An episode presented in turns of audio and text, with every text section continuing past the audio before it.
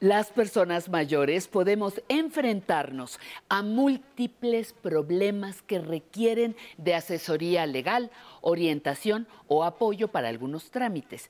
Pero si usted supiera qué instancias pueden ayudarle, las cosas serían más fáciles.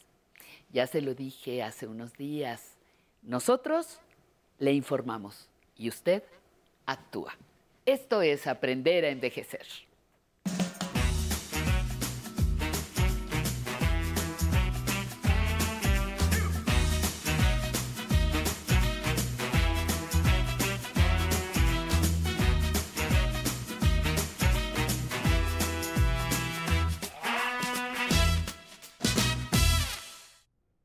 Bienvenidas, bienvenidos. Es un honor que nos acompañen en otro jueves más de Aprender a Envejecer. Oigan, qué importante es conocer la labor y los servicios que prestan las instituciones de apoyo a las personas adultas mayores, pues cada una tiene su propio enfoque y su forma de aportar a la comunidad. Hoy toca el turno de que conozcamos todo acerca de la Fundación Tagle. Ellos trabajan con el objetivo de proporcionar a las personas mayores atención a sus necesidades básicas en materia de alimentación, vestido, así como asistencia médica, además de fomentar una cultura positiva sobre el proceso de envejecimiento. Desde que nacemos experimentamos esto y sin embargo no somos siempre conscientes de ello. Vamos a ver si les parece bien esta cápsula que preparó nuestro equipo de Aprender a Envejecer y regresamos para darle la bienvenida a nuestra invitada.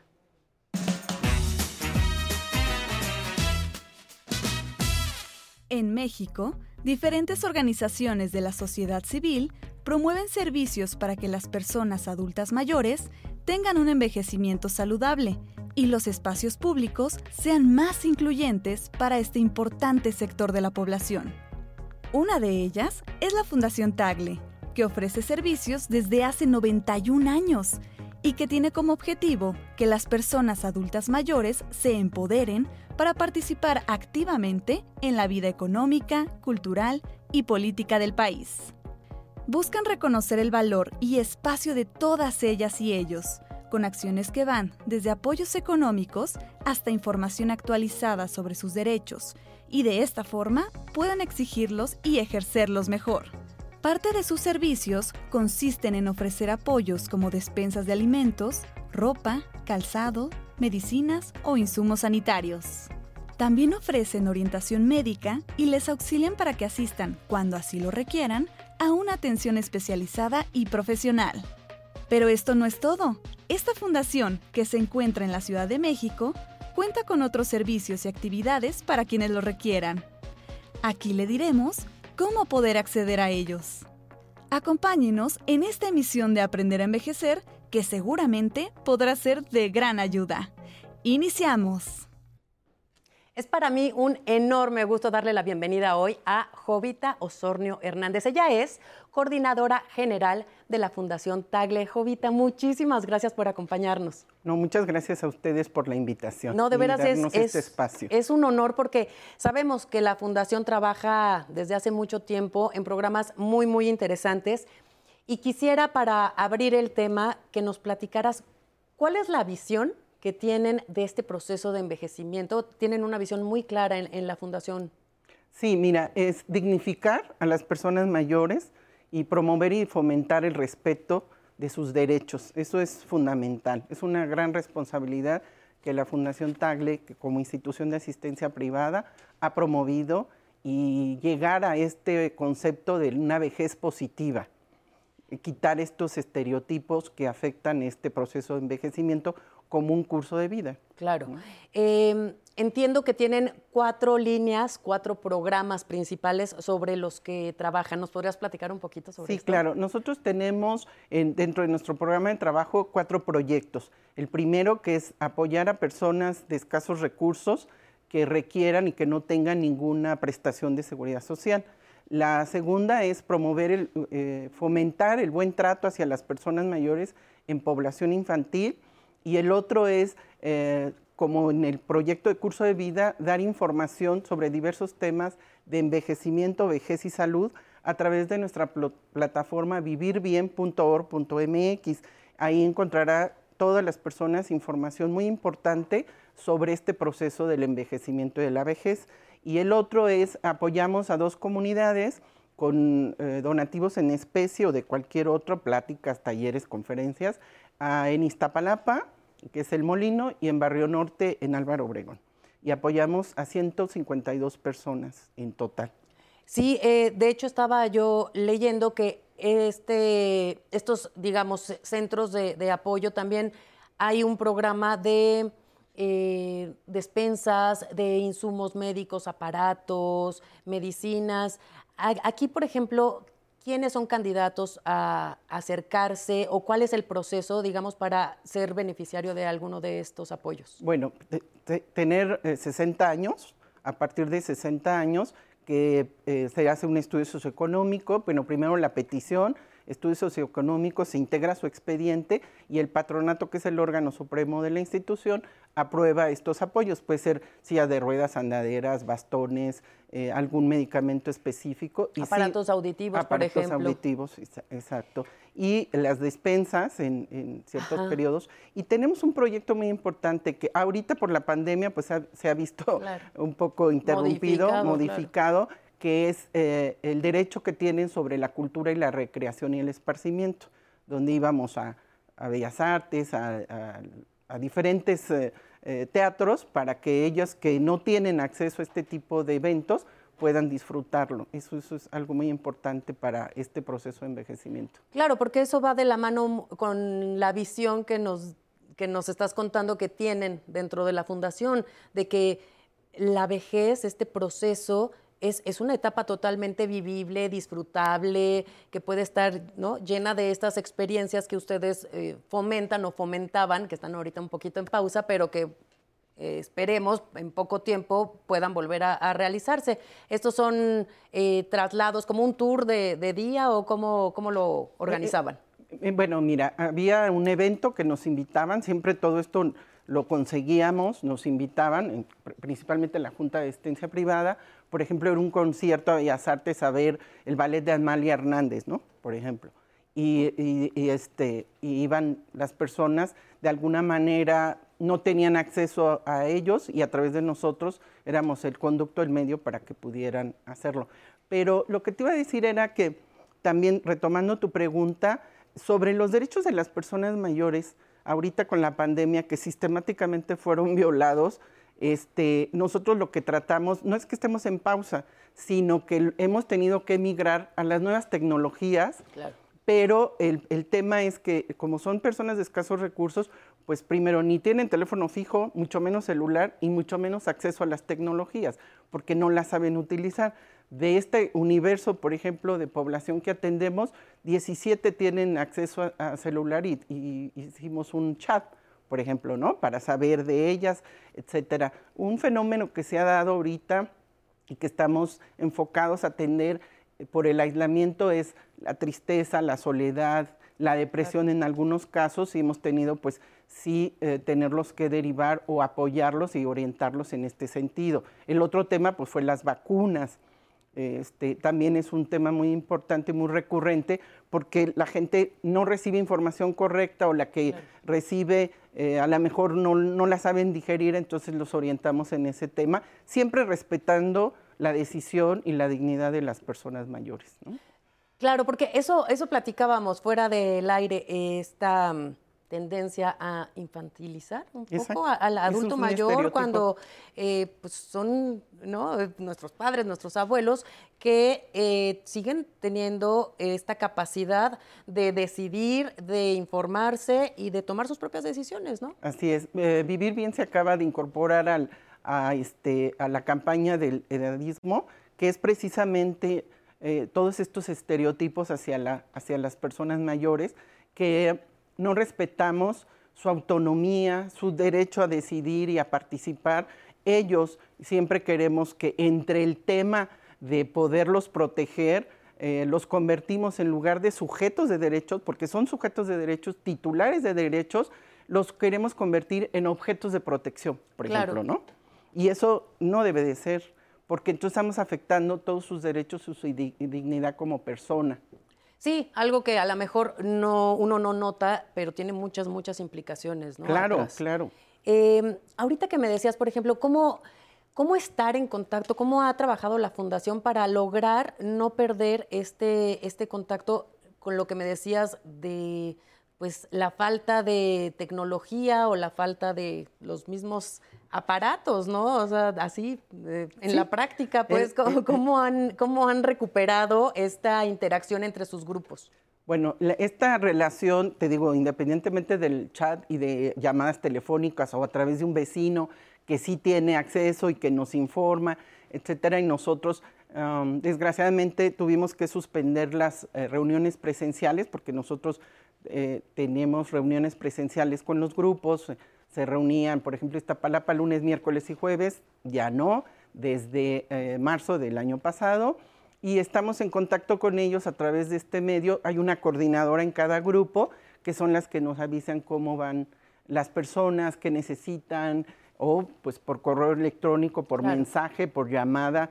Están abiertos a todos los... Exacto, porque además esas comunidades, tanto el Molino en Iztapalapa como Barrio Norte en Álvaro Obregón, dentro de la clasificación del gobierno eran de alta eh, prioridad y de, contagios, ¿no? Entonces tuvimos que tener, elaboramos un protocolo de prevención, etcétera, para que las personas tomaran estas medidas de prevención. Antes de irnos a corte rapidísimo, dime nada más, eh, me quedé con la duda, para mm, hacer la solicitud tanto para a lo mejor integrarse en, un futuro próximo a estos grupos como para solicitar los insumos médicos. ¿Dónde se hace? Eh, nos mandan un correo ah. electrónico que es fundaciontagle.com o en vivirbien eh, 2018 gmail.com. Perfecto. Hacemos un corte rapidísimo, regresamos. La persona mayor es sabia. Conforme pasa el tiempo, adquiere uno mucha experiencia. La vida saben muy bien que es muy difícil, es muy complicada, pero hay que disfrutarla y hay que salir adelante. Pues me siento muy bien, me siento muy tranquila, muy plena, muy, muy segura de mí misma, porque gracias a, te digo, al trabajo de ambos, de mi esposo y el mío, hemos salido adelante con nuestros hijos. Yo les quiero recomendar que sigan laborando, que nunca es tarde. Yo pienso que los adultos mayores no deben sentirse como que ellos ya no pueden.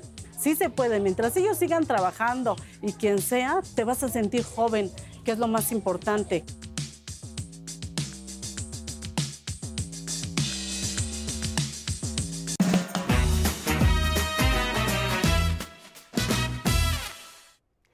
Platicando con Jovita Osornio Hernández, coordinadora general de la Fundación Tagle.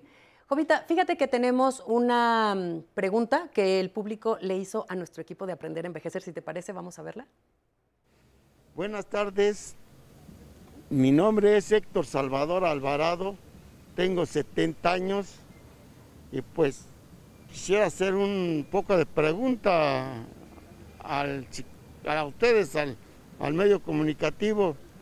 Yo me pregunto, la palabra aprender a envejecer, primeramente pues nosotros como adultos mayores queremos saber un camino a dónde, a dónde seguir, porque es una etapa diferente que pasas de adulto a ser adulto mayor. Me pregunto si estamos preparados para, para emprender esa etapa, yo en mi opinión, pues sí, necesitamos una ayuda de un psicólogo, algo que nos oriente más allá de lo que la vida nos ha enseñado. Pues exactamente lo que estábamos platicando de, la, de la misión de ustedes como fundación. ¿Qué le podrías contestar? Bueno, primero que aprendemos a envejecer a lo largo de nuestra vida, en nuestro curso de vida. ¿Y cómo aprendemos? Primero a respetarnos nosotros como personas. Eso es lo importante. Aceptar nuestro proceso de envejecimiento y que la familia también conozca que es un proceso de envejecimiento y lo respete como tal. ¿Qué podemos hacer? Aceptar nuestras limitaciones, si es que ya las tenemos, y ver de qué manera los especialistas nos pueden apoyar.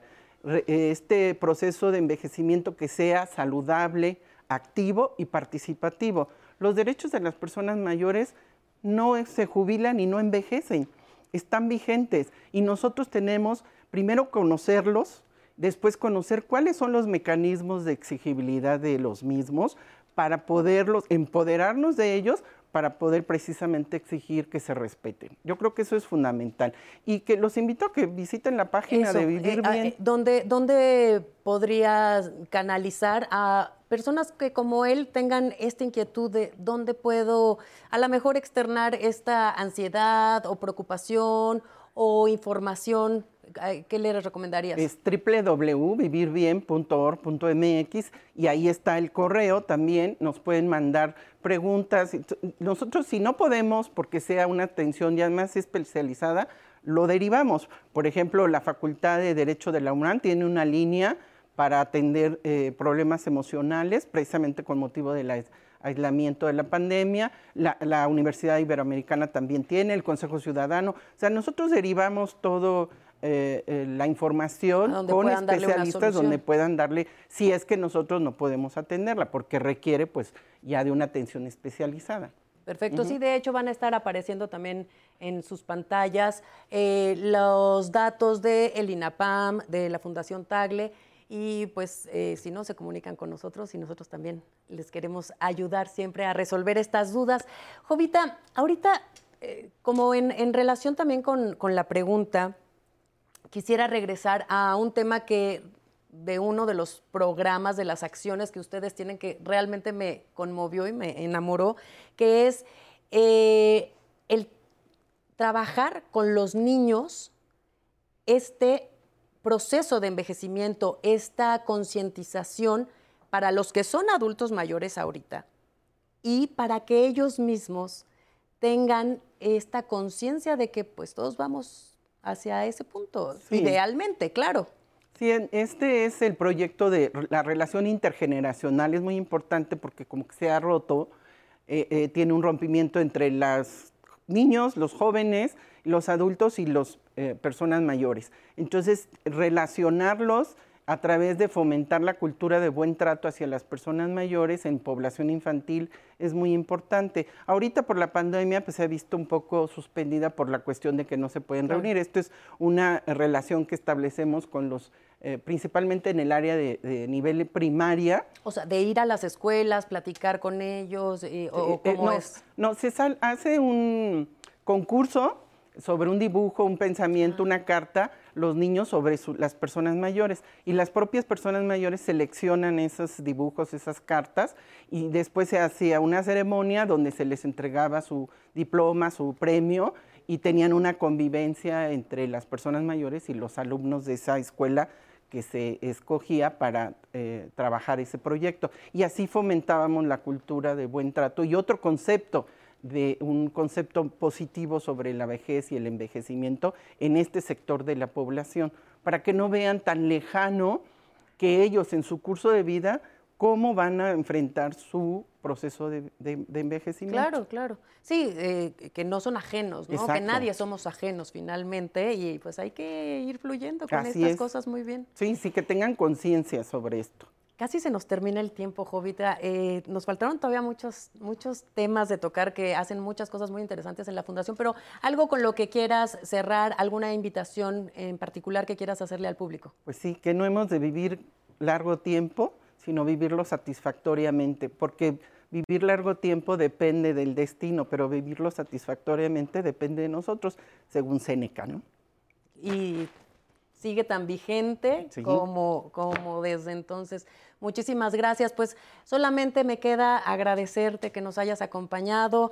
Eh, Jovita Osornio Hernández, coordinadora de la Fundación Tagle. Espero que se repita. Hay muchas cosas que platicar sobre la misión que desarrollan. Es interesantísima y de verdad muchas, muchas gracias. Gracias a ustedes y saludos.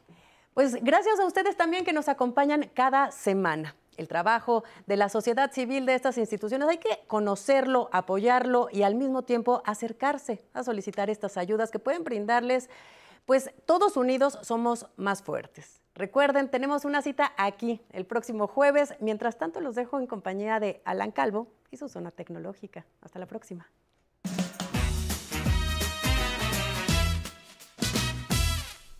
Hola, buenos días, qué gusto que nos acompañen esta mañana. El tema de hoy es cómo crear una copia de seguridad en WhatsApp.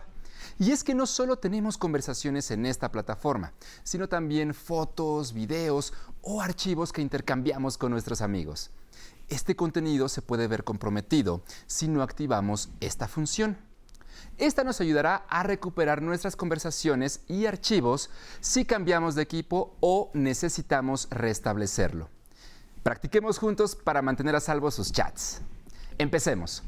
En su dispositivo Android, entre a WhatsApp. Ahora toque en los tres puntos verticales que están arriba a la derecha. Y seleccione la última opción, Ajustes. Muy bien, ahora pulse en Chats. Aquí podrá configurar todo lo relacionado con sus conversaciones. Baje un poco la pantalla y seleccione en donde dice Copia de seguridad. Aquí le informará cuándo se hizo la última copia de seguridad, cuánto pesa y también en dónde está almacenada. Es importante mencionar que estos respaldos no se almacenan directamente en WhatsApp, sino en la nube. En el caso de Android es en Google Drive. Muy bien, continúe bajando y toque en donde dice guardar en Google Drive. Vamos a ver. Muy bien, Dentro de las opciones, seleccione la frecuencia con la que desea que se guarden sus conversaciones. Puede ser diario, por semana o por mes. También puede ser solamente cuando toco guardar, usted elija. La opción recomendada es diariamente para que sus charlas estén protegidas. Muy bien, ahora abajo seleccione la cuenta de Google en la que quiere crear estas copias de seguridad elija la suya o agregue una. Vamos a ver. Aquí tenemos una, vemos que tiene un puntito verde a la derecha, está seleccionada. Perfecto. Ahora ya no tendrá que preocuparse si cambia de celular o restablece su aplicación. Sus conversaciones, ¿qué cree? Estarán a salvo. Puede enviarme sus dudas a mi correo electrónico tecnología@aprenderenvejecer.tv. Y recuerde que la tecnología es para todos y la edad no es un impedimento para aprender a utilizarla. Muchas gracias por habernos acompañado. Soy Alan Calvo y esto fue La Zona Tecnológica. Y finalizamos la semana en espera de que hayan disfrutado nuestros programas. Les mandamos muchos saludos a los que nos ven desde la señal internacional del 11 México y a todos los que se comunicaron con nosotros desde Ciudad Juárez, Sonora, Morelos, Tecámac, Zumpango y en Tlaxcala. Les mandamos un abrazo muy fuerte y saludo con mucho gusto a los que están presentes en el Facebook Live y a los que nos mandan todos sus mensajes, como Graciela Chávez que nos dice, todo muy interesante, muchas gracias Alan y nos saluda desde Chihuahua. María Garza, excelente programa. La información compartida es invaluable. Gracias y saludos desde Texas. Muchas gracias, María. Josefina Luna dice, muchas gracias por su programa. Tengo 46 años, pero de verdad no hay edad para ver este tipo de programas con contenido útil y valioso para todos. Les mando un fuerte abrazo desde San, Luis Potosí. Muchas gracias, Josefina. Recuerden que este programa también es para todos, pero en especial para nuestras consentidas, las personas mayores. Elsa Ramos, es muy buen programa. Felicidades a todo el equipo de Aprender a Envejecer. Rosario Leal, maravilloso tema. Gracias. Margarita Carrillo, muchas gracias por su ayuda. Excelente. Y a los que están conectados en el Facebook Live, como Edith Antonio, que nos, nos saluda desde el Estado de México, Armando Ruiz Vera, María Aurelia Rojas, Aarón Chamorro nos dice que está viendo el programa. Muchas gracias, Aarón. Y Lilia García también nos saluda desde el Facebook. Bien, pues ya casi estamos por terminar el programa, pero ya que están navegando en las redes, visiten el Instagram, búsquenos con el hashtag de Aprender a Envejecer. Ahí les compartimos fotos y datos de los especialistas que vienen a los programas. Y ustedes ya saben que aquí, antes de terminar el programa, ¿qué hacemos? Pues bailar bailar y disfrutar la vida, porque ya saben que los esperamos el domingo a las 11 de la mañana en Aprender a Envejecer y de lunes a jueves de 11.30 a 12 horas. Así es que invite a la familia a bailar. Vámonos con MC Son. Vámonos.